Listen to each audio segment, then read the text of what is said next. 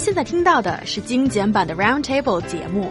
想收听并下载一小时完整节目，请关注我们的微信公众账号 ezfm Roundtable，然后发送关键词“完整版”获取下载方式，或者直接下载轻松调频 App。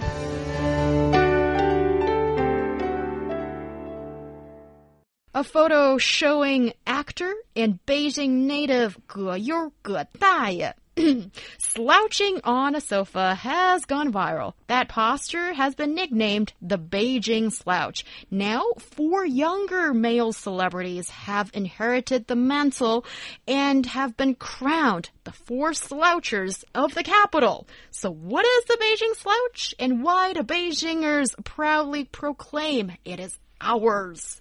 What is it?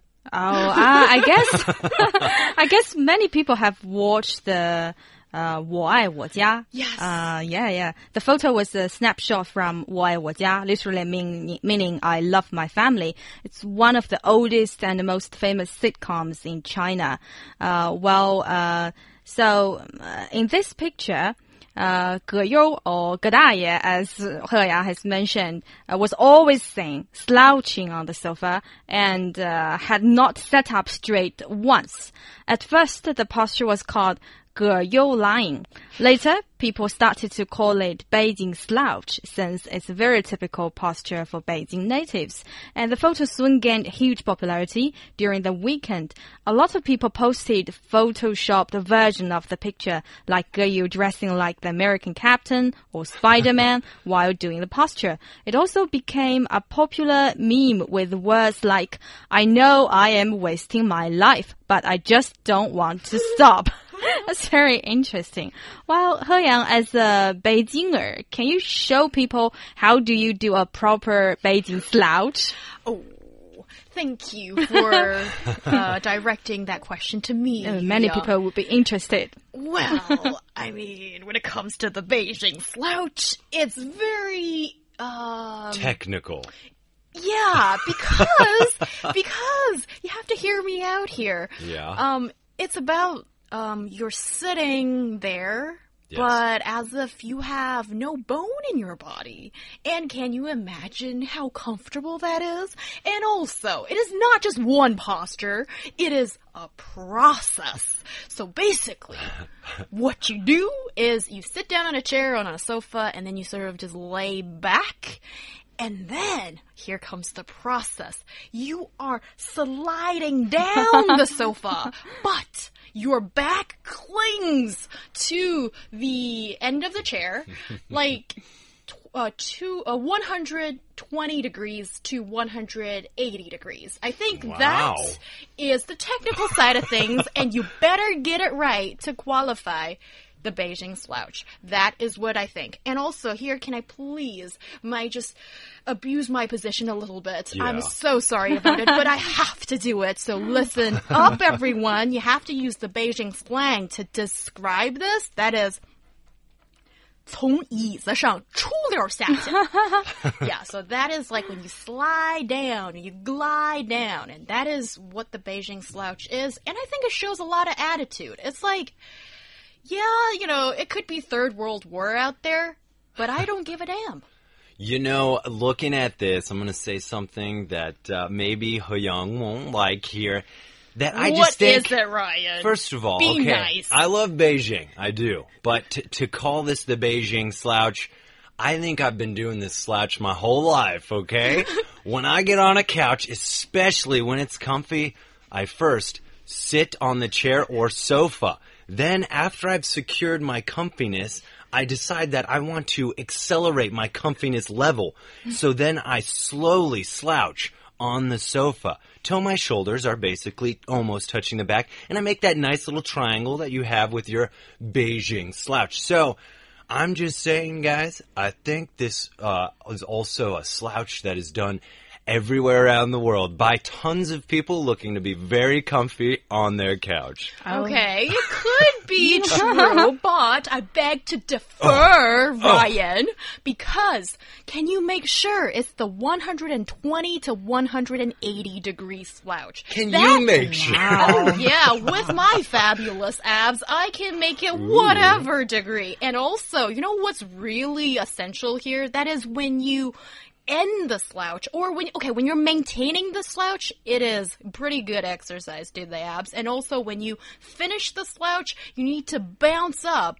That's like beijing style you know when you can bounce up like effortlessly like a spring or when some guys mess it up they need to like put their hand on the ground for a little support to bounce up. That's not called bounce up. That is just struggling. That doesn't qualify Please stay tuned for Yang's workout video called Slouching the Abs Out. I see you guys are both try uh, so hard to uh, to establish your own brands, right? And Heyang slouching style and Ryan's slouching style.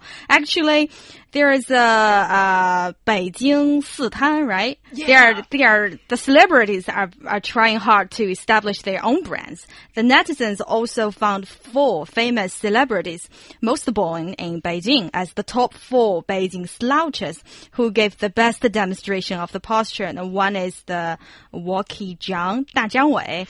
Uh, he was a singer, actor, and host who was born in Beijing. Uh, many photos showing him slouching on sofa or chair. Uh, it looks like he wants to show he was a genuine Beijinger. And in a TV TV show named "I Go to School," he even slouching down between desk and chair in the decorated classroom. There's many photos of me in school slouching, folks, well before I got on this show. Um, but let's talk about the history of the so-called Beijing slouch. The posture can date back to the Qing Dynasty, 1636 to 1912. In case you didn't know, the Manchu people loved to lie down on the heated brick bed after dinner, even including the emperor.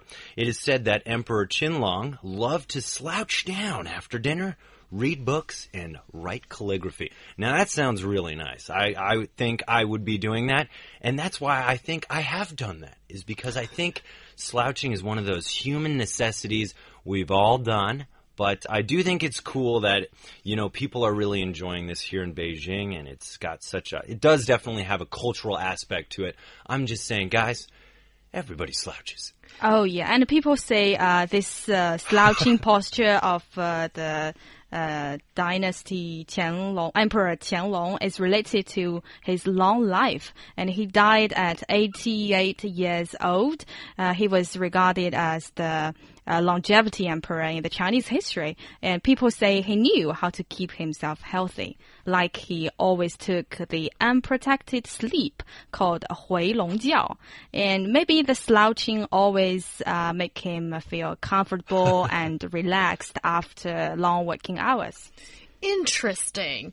But I still think that the Beijing slouch we're talking about today, the the type that I have That one described, 20 degree angle, right? yeah, yeah, you have to get the the angle right, you know. And I don't think it is the same as what the emperors used to do, because I don't think they're practically flat on their uh, heated brick br- uh, bed or huokang. I don't think that is the situation at all. Actually, they have a lot of support in their back, so.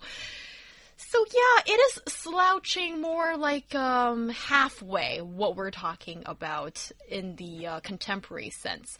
So yes, maybe I have given it too much thought, but I think this is an interesting way to see what the Beijing local culture is about. Well, maybe, and just maybe, the slouching culture has evolved. And especially here in Beijing, to perfect the slouch to a 120 degree angle for optimum comfort on the couch. Because I saw a picture of the guy that's known for the Beijing uh, slouch, and he does look so comfortable. and there's one thing I think I do share with Da Zhangwei. So is he a member of the uh, Jingcheng Sitan? Yes, yes. The, the, the uh, four slouchers of the capital. Mm -hmm. oh, our internet users are just so intelligent and clever. I do admire you guys so much. The part that I share with Da Zhangwei is um, yeah, things evolve. Technology develops. Now everybody pretty much has a laptop. And I'm a busy person, a mm. hard worker. There's a lot of things I want to do on my laptop, even in my free time that could be work related or not. What do I do? I slouch. And I use my fabulous abs as a table or a desk. And I put my laptop on there oh. and as I do stuff. So yes, I think the Beijing slouch has many facets to it, and now it's multifunctional. Oh yeah, uh, is it a good way to train your abs? That's very creative way, I guess. okay, if you want fabulous abs, and I think I I have some authority in it. Um, I can only say that the slouch is conducive, but mm. it doesn't determine your abs. Mm. So if you really do want those defined abs maybe you should follow a class that maybe I will teach in the future. Wow, that's very interesting. and uh, I I agree that it's uh, fabulous way to train your abs. It is a cultural symbol, and it is also a nostalgic thing in Beijing Hutong, maybe during the hot summer time. And uh, you can see a lot of people, many old Beijinger slouched on the unfolded bamboo chairs lounge in the yard or on the Hutong street using the big fan to keep them cool and drive mosquitoes away while drinking some tea and talking to neighbors. That's a typical Beijing summer night stand in Hutong. But why is it that so many of our parents, especially our moms, when they have been teaching us our manners as we hmm. grow up, always say or often call us out and say, don't do that, don't slouch? Well, that's what I was going to say here is that, you know, you have painted this picture, Huyang, of like six pack ripped guys just slouching to the best shape of their life. But when I often see someone slouching, I often think they are lazy, not lazy, but just careless, relaxing, and, you know, hanging out, just kind of maybe trying to beat the heat. Not so much trying to get that six pack abs we all really want. You know what I mean? But uh, also, guys, I think that it's bad for your backbones and your posture overall. In fact, I was doing just a little research. It does, uh, slouching often does increase your chances of back problems, i.e., scoliosis and arthritis.